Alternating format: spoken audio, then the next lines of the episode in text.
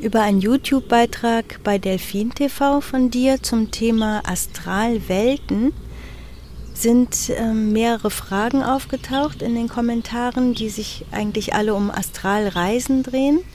Und das wollen wir jetzt einfach mal als Podcast in die Welt bringen, weil das eigentlich auch ähm, Themen berührt, die viele beschäftigt, also viele Themen des Lebens, des Bewusstseins und da eine Verknüpfung herstellen. Also als erstes würde ich jetzt aber noch mal kurz klären, was sind denn Astralwelten bzw. Astralreisen, damit so der Einstieg ein bisschen leichter ist in die Fragen. Ja, ähm, in dem Beitrag Astralwelten habe ich einen Überblick gegeben, ähm, wie Astralwelten anzuschauen sind und da sage ich gleich dazu, das ist meine Sicht der Dinge und ist nicht die alleinige Wahrheit. Und warum das so ist, kommen wir dann in den einzelnen Fragen drauf. Also, wir haben eine materielle Welt und in dieser materiellen Welt nehmen wir uns als materielles Ich wahr. Unsere Gedanken sind der Teil der Materie, der reisen kann. Also in unseren Gedanken können wir überall hingehen. Wir können in die Vergangenheit und in die Zukunft gehen damit. Und damit erleben wir Dinge wieder, die vergangen sind. Und wir können uns vorstellen, wie Dinge sein könnten, die in der Zukunft liegen. Das, worum es in dieser materiellen Welt geht, ist das immerwährende Jetzt, was natürlich umspielt wird von Vergangenheit und Zukunft. Das ist die materielle Erfahrung. In dem alles denkbar ist, was mit uns Menschen zu tun hat, deswegen gibt es Astralwelten, ist wie so ein Schuttablageplatz der Gedanken. Denn Gedanken sind schon Materie und damit sind sie in dieser materiellen Welt darstellbar. Wenn jetzt alles, was wir denken, sofort darstellbar wäre, dann hätten wir ein wüstes Chaos auf dieser Welt. Und deswegen gibt es einen Bereich, wohin diese Impulse abgelegt werden, damit dann, wenn die ausreichende Intensität da ist, das auch tatsächlich in die Materie gezogen wird.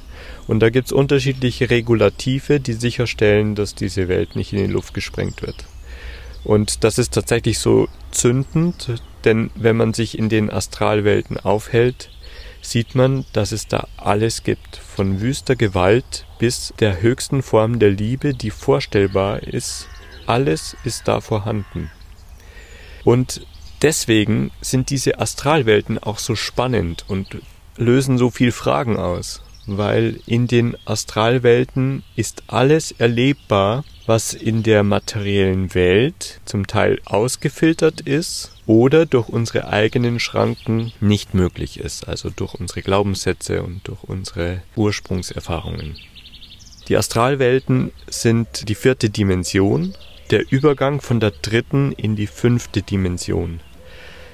Jetzt mal ganz oberflächlich gesagt, würde ich sagen, die dritte ist die materielle Welt, also die drei Dimensionen, die jeder kennt. Die fünfte ist die Liebe. Die vierte Dimension ist die Übergangswelt. Alles, was wir channeln können, also die aufgestiegenen Meister etc., sind überhalb der fünften Dimension und brauchen die vierte Dimension, damit deren Impulse quasi in Wort reduziert und in der materiellen Welt ausgesprochen werden können. Also ist die vierte Dimension eine Mittlerwelt und zwar völlig wertfrei. Alles kann vermittelt werden. Und indem wir in einem Universum der freien Wahl leben, ist auch Gott gewollt alles möglich. Und weil das so ist, liegt es an uns, die wir wählen können, innerhalb der materiellen Welt immer wieder neu das zu wählen, was wir wollen. Also wenn wir wollen, dass diese Welt ein Paradies ist, dann richten wir uns auf die Liebe aus, also auf die fünfte Dimension, damit sie in dieser Welt dargestellt werden kann. Und das könnte man das Paradies nennen. Da braucht es dann kein Regulativ mehr, weil das, was manifestiert wird, das, was in die Welt hereingeholt wird, ist ohne Machtmissbrauch, ohne Machtwunsch, ist rein aus der Liebe geboren. Das ist jetzt mal so der Abriss, was die Astralwelten betrifft. Du hast ja angesprochen eben, dass das da so spannend ist in den Astralwelten und da muss ich hier direkt ähm, an diese eine Frage denken, da wird nämlich Harry Potter ähm, auf den Plan gerufen und zwar mit der Frage, kann man auch im menschlichen Körper sich teleportieren oder zaubern wie Harry Potter? Interessant finde ich, dass es wirklich die Herzen bewegt. Also da taucht so eine so eine Fantasiegeschichte auf wie Harry Potter und es bewegt uns so tief, weil jeder spürt irgendwo, da muss irgendwas dran sein. Sonst könnte uns das nicht so bewegen. Und das liegt daran, dass wir wissen, dass Materie nicht unveränderbar ist. Also ist es in jedem Menschen angelegt, ob das bewusst ist im Moment oder nicht, ist unerheblich. Grundsätzlich auf die Frage muss man ganz klar sagen, ja, ist möglich. Jetzt kommt das Aber. Was es zuerst braucht, damit das in dieser Welt ohne Missbrauch möglich ist, ist die Liebe. Von der haben wir gerade gesprochen. Das heißt, ich akzeptiere erstmal alles, was in dieser Welt ist, ohne Veränderungswunsch und tauche damit ein in die Zusammenhänge und komme in das reine wahrnehmende Bewusstsein, um zu verstehen, wie diese Welt funktioniert. Wenn ich das alles am Schirm habe, kann ich machen, was ich will. Der Unterschied ist nur, dass ich gar kein Bedürfnis mehr haben werde, etwas zu verändern. Das Bedürfnis, etwas zu verändern in dieser Welt, das Bedürfnis zu zaubern, ist, dass man sich auf eine Art gefangen fühlt innerhalb der materiellen Welt. Und das grundsätzlich ist eine Lüge. Also ist eine Bewusstseinsfrage, ob ich mich frei fühle innerhalb der materiellen Struktur, die erstmal von der Seele aus betrachtet einengend ist. Wenn ich mich frei fühle, gibt es keinen Grund mehr, etwas zu verändern. Wenn ich mich nicht frei fühle, dann ist es eigentlich ein Gefühl von Machtlosigkeit, die diesen Wunsch zu zaubern hervorruft, also ohne irgendetwas tun zu müssen, diese materielle Darstellung zu verändern. Und tatsächlich ist es ja so, dass wir die Macht haben, auch ganz materiell. Das heißt, wenn ich etwas verändern möchte, dann richte ich mich auf das aus, was ich haben möchte, aber in Kontakt mit allem, was mich umgibt. Weil wir ein kollektives Bewusstsein haben, das gleichzeitig existiert zu dem ganz persönlichen Bewusstsein.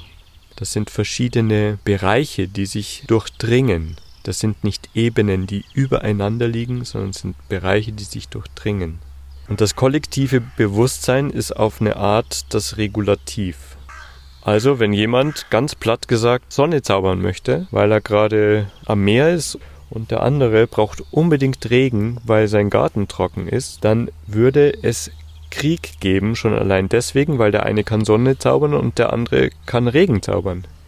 Über das kollektive Bewusstsein gibt es eine allgemeine Darstellung. Und das ist wirklich ein Segen, wirklich. Sonst hätten wir das reine Chaos hier. Das funktioniert nur in der Liebe, dass die Veränderbarkeit der Materie freigegeben wird.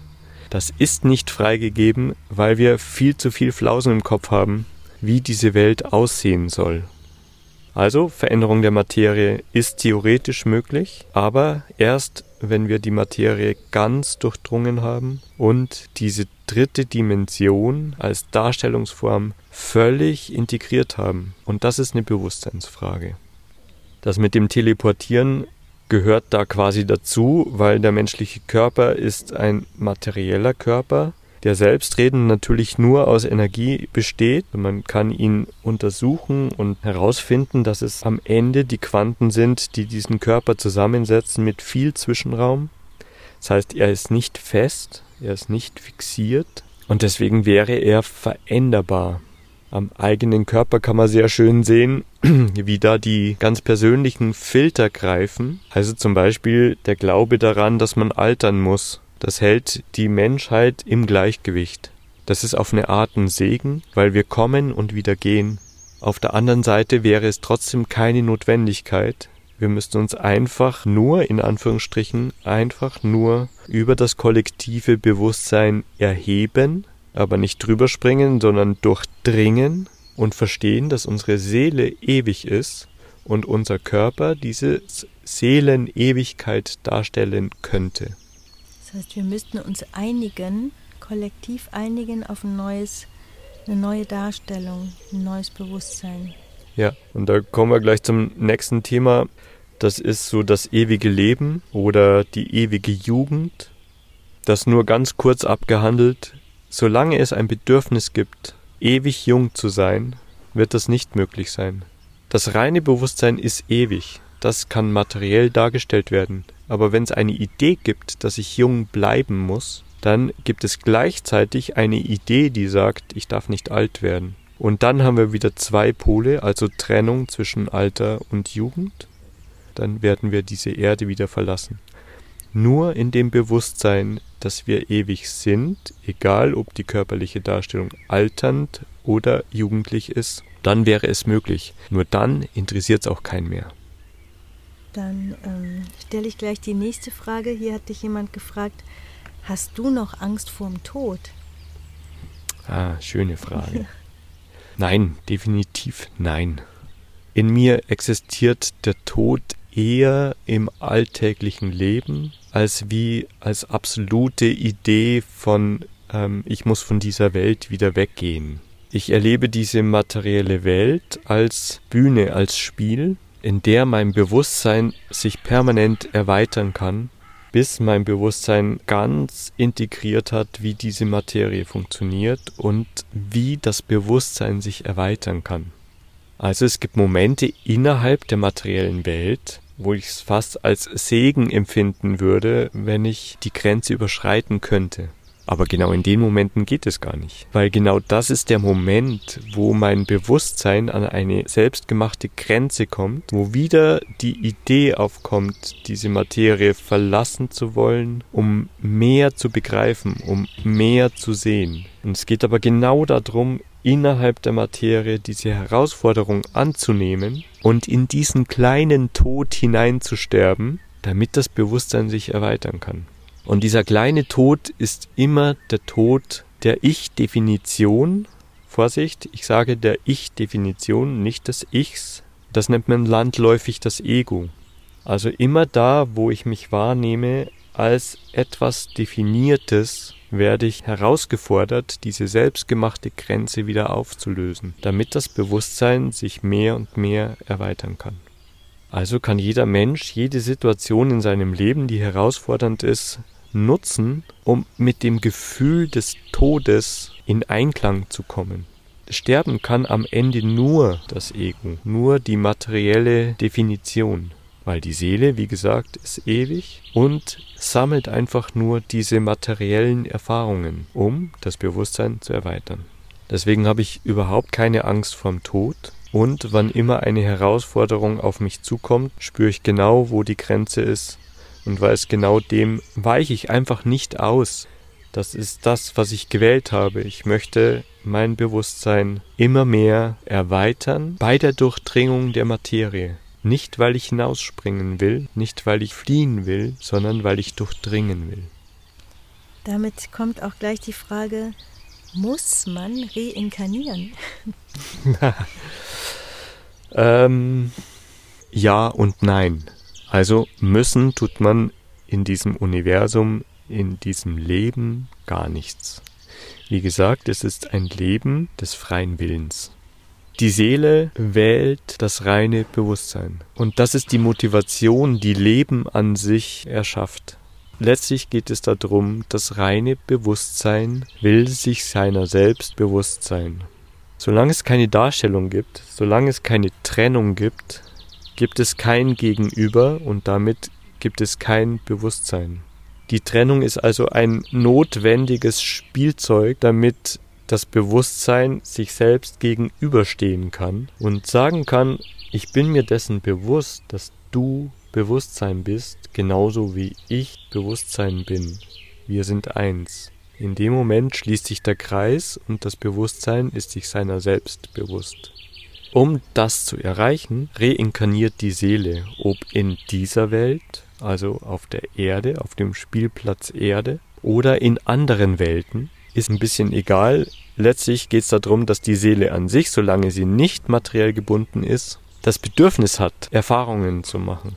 Sobald wir innerhalb der materiellen Welt sind, sind wir eher, das ist das, was jetzt gerade im allgemeinen Bewusstsein sich manifestiert hat, sind wir eher an Zielen interessiert. Im Bewusstsein gibt es aber kein Ziel, weil das Bewusstsein kann sich immer weiter erweitern. Und deswegen widersprechen sich diese beiden Motivationen. Die Seele ist interessiert am Bewusstsein, innerhalb der Materie ist man interessiert an Zielen. Es gibt kein Endziel Bewusstsein. Und deswegen kann so eine Frage entstehen, muss ich reinkarnieren? Darin spürt man auch schon, dass es innerhalb dieser materiellen Welt durchaus eine Last sein kann, materiell inkarniert zu sein.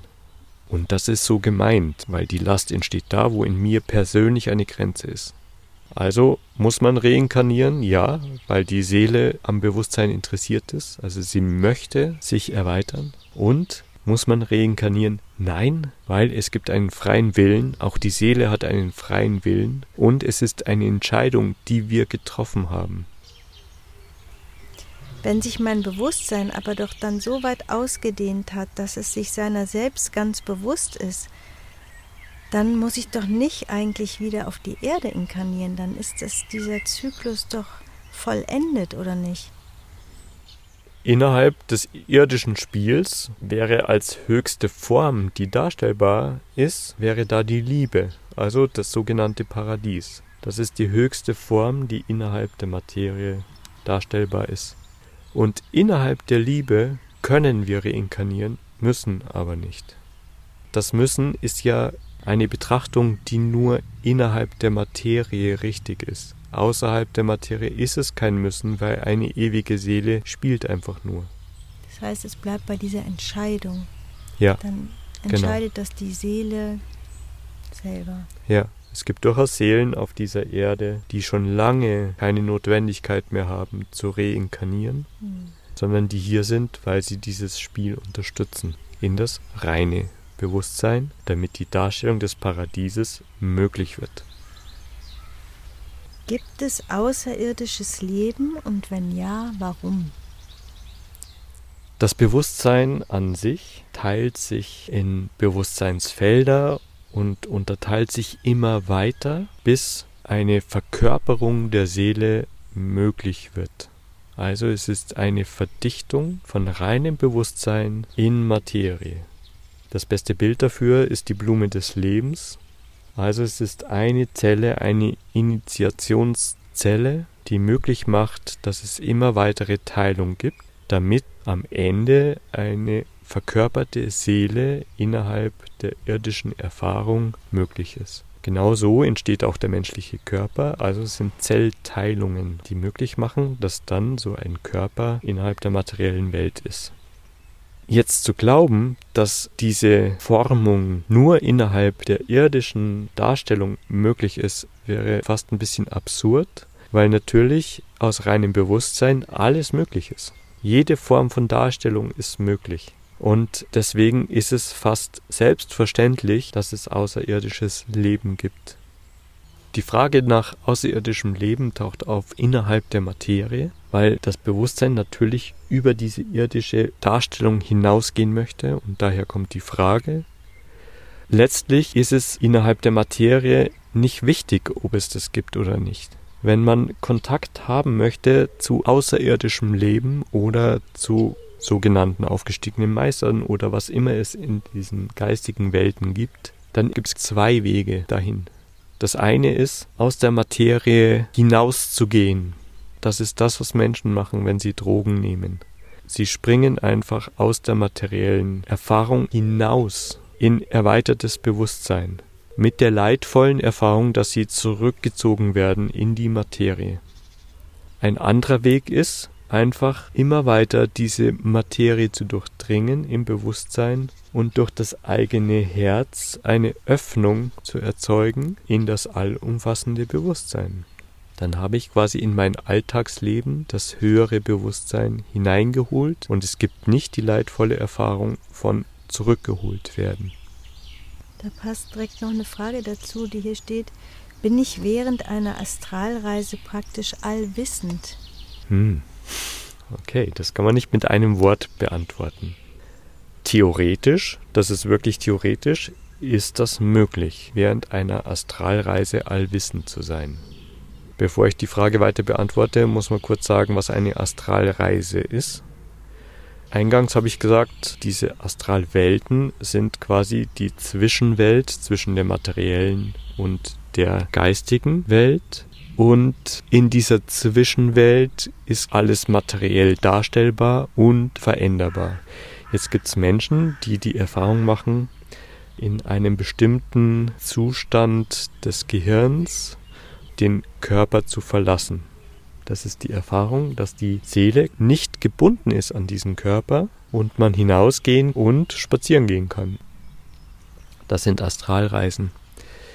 Und tatsächlich ist man relativ frei in diesen Astralreisen. Man kann überall hingehen, völlig ungebunden von Zeit und Raum. Theoretisch ist die Seele so frei, in dem Moment allwissend zu sein. Praktisch ist es so, dass es die Zwischenwelt ist zwischen Materie und geistiger Welt. Es ist also eine vielfältige Verdichtung in die Materie. Das heißt, wir sind innerhalb der Astralwelt nicht von unserem Individuum frei. Und damit sind wir nicht allwissend, sondern immer noch gefiltert durch unsere Erfahrungen und unseren Verstand. Und deswegen sind Astralreisen auch nur so weit real, als dass sie die Wahrheit darstellen, die in einem selber verankert ist. Deswegen können jetzt zum Beispiel in Astralreisen, ich liege in meinem Bett und was oft passiert ist, dass man zu verstorbenen oder jüngst verstorbenen Menschen reist, das passiert vielen, und die wiedererlebt. Das geht deswegen, weil sie in dem Bewusstsein des Zurückgebliebenen immer noch ganz bildhaft vorhanden sind. Und deswegen kann man ihnen auch bildhaft begegnen. Astralreisen sind also sehr stark geprägt von Wünschen und Vorstellungsbildern, von Erfahrungsbildern. Und deswegen sind sie auch höchst individuell. Es gibt nicht die allgemeine Astralreise, sondern es gibt nur die ganz individuelle Astralreise.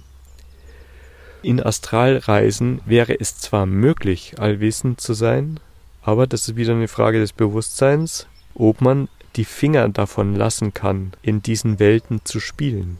Also, ob man sich persönlich ganz zurücknehmen kann. Dann wäre Allwissenheit möglich. Ob das gelingt oder nicht, weiß ich nicht.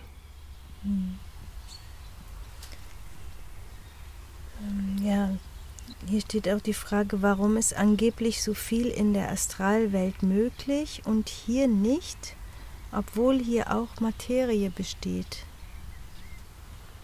Also wir haben von Verdichtung gesprochen, von dem reinen Bewusstsein in die Materie, in dem die Astralwelten quasi die Gedankenwelten sind, also Gedanken, die man ja auch schon zur Materie rechnen kann, ist die Astralwelt wesentlich einfacher veränderbar.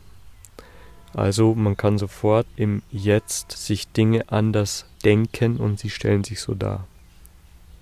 Man erlebt aber trotzdem Materie. Das ist wieder ein bisschen abhängig von der persönlichen Erfahrung und von den persönlichen Bildern, die man in sich trägt. So stellt sich auch die Astralwelt dar. Also haben wir ganz unvorsichtig oberflächlich gesagt in der vierten Dimension weniger Dichte als wie in der dritten Dimension und deswegen ist das leichter veränderbar. Theoretisch ist es die gleiche Materie, wäre innerhalb der dritten Dimension auch möglich, wobei es in der dritten Dimension ein Grundsetting gibt, das ist die Natur an sich, also das ist das Spielfeld. Und dieses Spielfeld hat eine eigene Definition. Deswegen ist es innerhalb der dritten Dimension nicht besonders einfach, Dinge zu verändern. Wieder eine Frage des Bewusstseins. Derjenige fragt dann auch, woher weiß ich denn, dass Astralreisen echt sind? Das kann man nicht wissen. Das kann man nur fühlen. Und was heißt echte Astralreise? Es gibt weder eine echte noch eine unechte Astralreise. Es gibt Übergangsformen von der dichten materiellen Erfahrung in die reine Bewusstseinserfahrung. Und Astralreisen ist eine Form von Übergangserfahrung. Da ist alles möglich, also jede Form von Erfahrung ist möglich. Dass Menschen ähnliche Erfahrungen machen, heißt, dass wir alle den gleichen Verdichtungsweg gehen, bis wir in der Materie landen. In der Bewusstseinserweiterung sind dann ähnliche Erfahrungen möglich. Und wenn man die Bücher liest, dann sieht man ja auch, dass viele auf sehr ähnliche Weise solche Astralreisen erleben. Im Anfang. Später, interessanterweise, gibt es da gar nicht mehr so viel Berichte darüber, weil irgendwann hört das auf mit diesen Astralreisen. Irgendwann verliert sich auch das Interesse an den Astralreisen, weil dann nur noch die reine Präsenz wichtig ist, also das Bewusstsein an sich. Und das kann man in die dritte Dimension ungehindert hineinholen. Das ist aber der Bewusstseinszustand, der nichts mehr verändern will. Ob Astralreisen real sind oder nicht, ist wieder eine Frage des Bewusstseins. Definitiv sind sie real und definitiv sind sie nicht real. Also es stimmt wieder beides und immer da, wo beides stimmt, kann man sagen, man ist am richtigen Weg, weil das Bewusstsein ist frei, absolut undefiniert und deswegen muss beides wahr sein können. Eine Astralreise ist eine ganz individuelle persönliche Erfahrung und sie hilft, das Bewusstsein zu erweitern, ist aber nicht die Wahrheit. Und ist auch nicht notwendig, um das Bewusstsein zu erweitern. Ja, Genau. Das ist ein wichtiger Punkt, danke. Astralreisen sind höchst individuell, deswegen gibt es Menschen, die da tief einsteigen und die tollsten Sachen erleben und andere, die das gar nicht erleben. Es ist wichtig zu verstehen, dass es keinerlei Notwendigkeit hat, Astralreisen zu machen und manchen einfach gegeben ist und anderen nicht. Was aber nicht heißt, dass die anderen die besseren sind, weil sie Astralreisen können, sondern einfach nur Sie machen andere Erfahrungen wie andere Menschen. Jetzt gibt es hier noch eine Frage, die passt jetzt nicht wirklich dazu, eher zu der Frage Angst vorm Tod. Wird man bestraft, wenn man Suizid begeht? Das ist eine Frage der Wahrnehmung. Was heißt Bestrafung? Das ist die erste Frage, die man stellen muss. Was versteht man unter Bestrafung? Innerhalb der Materie haben wir ein Ursache-Wirkungsprinzip. Also alles, was wir tun, alles, jeder Atemzug hat Einfluss auf die Gesamtdarstellung dieser Welten, in denen wir uns bewegen. Und somit hatten natürlich auch ein Suizid Auswirkungen auf mein persönliches Erfahren und auf diese Welt im Allgemeinen. Wenn ich das, was ich ausgelöst habe, dadurch, dass ich den Suizid begangen habe, als Bestrafung wahrnehme, dann gibt es Bestrafung, ja. Wenn ich es einfach als neue Möglichkeit wahrnehme, dann gibt es keine Bestrafung, dann ist es eine neue Möglichkeit. Es ist also in meinem Bewusstsein, ob Suizid bestraft wird oder nicht. Von wem wird das bitte bestraft? Die göttliche Quelle ist reines Bewusstsein. Wer hätte da bitte Interesse daran, jemanden zu bestrafen? Diese Idee des strafenden Gottes kommt ja nur daher, dass wir in unserem Bewusstsein diese Schuldfalle etabliert haben. Also wir könnten etwas falsch machen auf dieser Erde. Und dann gibt es definitiv Bestrafung, aber nur in der ganz persönlichen Erfahrung und nur in dem ganz persönlichen Bewusstsein, weil da Schuld eine Relevanz hat. Das wird von der Kirche so unterstützt und ist nicht ganz unrichtig, weil es eben, wie gesagt, ein Ursache-Wirkungsprinzip gibt.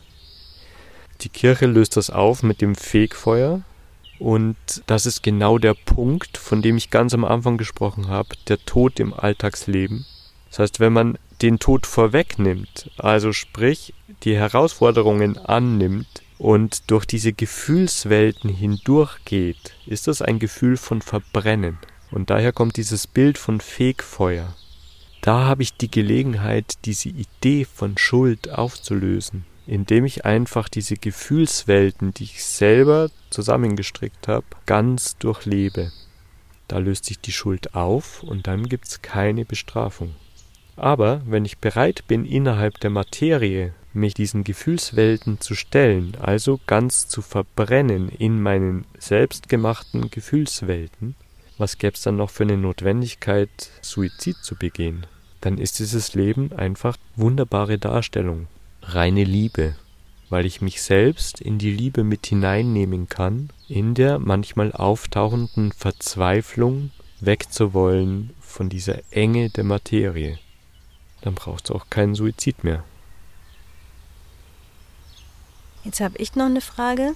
Du bietest dir an, Menschen zu begleiten und machst Sitzungen sozusagen, wo du auf die Fragen der Menschen schaust, die Situation anguckst und ähm, ja, dazu auch Lösungen oder Wege anbieten kannst. Ist es dann eigentlich eine Astralreise, wenn du dir da so die Zusammenhänge anschaust, wie die Verknüpfungen sind, woher das alles rührt, was die Ursache ist? Oder ist das, also ist das die gleiche Ebene, die vierte Ebene, die Astralwelt? Auch wieder Ja und Nein. Das, was passiert, wenn jemand eine Frage stellt in diesen Sitzungen, ist, dass ich mein Bewusstsein öffne in die Erfahrungswelten desjenigen, der die Frage stellt. Damit habe ich Zugang auf ganz viele Ebenen und ein Teil davon ist auch die Astralwelt. Ich nutze die Astralwelt für die Darstellung. Das heißt, in mir tauchen Gefühle auf, in mir tauchen Bilder auf, Sätze und Worte. Und dass das möglich ist, dass aus der Erfahrungswelt eines anderen Menschen in mir Worte auftauchen, Dazu nutze ich die Astralwelten. Die Ausrichtung, das ist wie im Internet. Die Internetadresse ist die Frage, weil die Frage ist direkt verknüpft mit dem Fragenden und wird an mich gestellt und damit wird die Verbindung hergestellt in mein Bewusstsein. Und deswegen kann ich in solchen Sitzungen auch sicher gehen, dass die Frage auch direkt über den Fragenden beantwortet wird. Wenn es jetzt Öffnungen gibt in die Komplexität der Astralwelten entweder im Fragenden oder in mir, dann kann es da Verwaschungen geben. Also du spürst dann, wenn so Verwaschungen aufkommen. Ja. Das ist sehr ein eindeutig, weil in dem Moment, wo in mir keine Leichtigkeit mehr ist, wenn irgendetwas auftaucht in Form von schwere Anstrengung, mich gezogen fühlen etc., dann bin ich nicht mehr auf dem richtigen Pfad. Und dann muss ich rückfragen, um wieder die direkte Anbindung zu bekommen. Also sind die Antworten eigentlich aus dem Bewusstsein des anderen, aber vermittelt über die Astralebene, weil das die Mittlerebene ist eben. Und du sagst ja, das kommt aus dem Herzraum, also ihr begebt euch in einen gemeinsamen Herzraum mhm. und daher rühren auch die Antworten.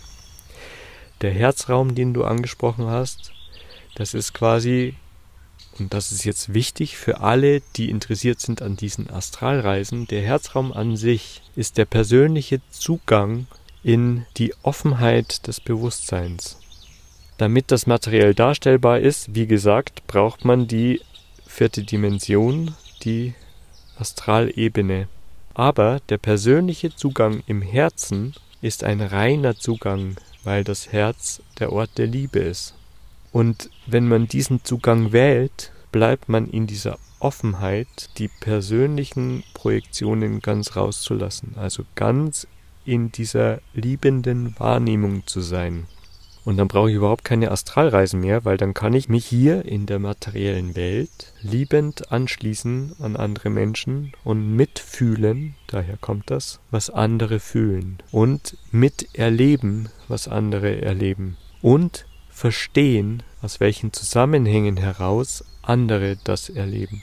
Das, was dabei rauskommen muss, ist totales Verliebtsein in die Menschheit, weil man wahrnehmen kann, dass jede Seele gleich an der Erweiterung ihres Bewusstseins interessiert ist. auch wenn gerade völlig schräge Darstellungsformen sich zeigen.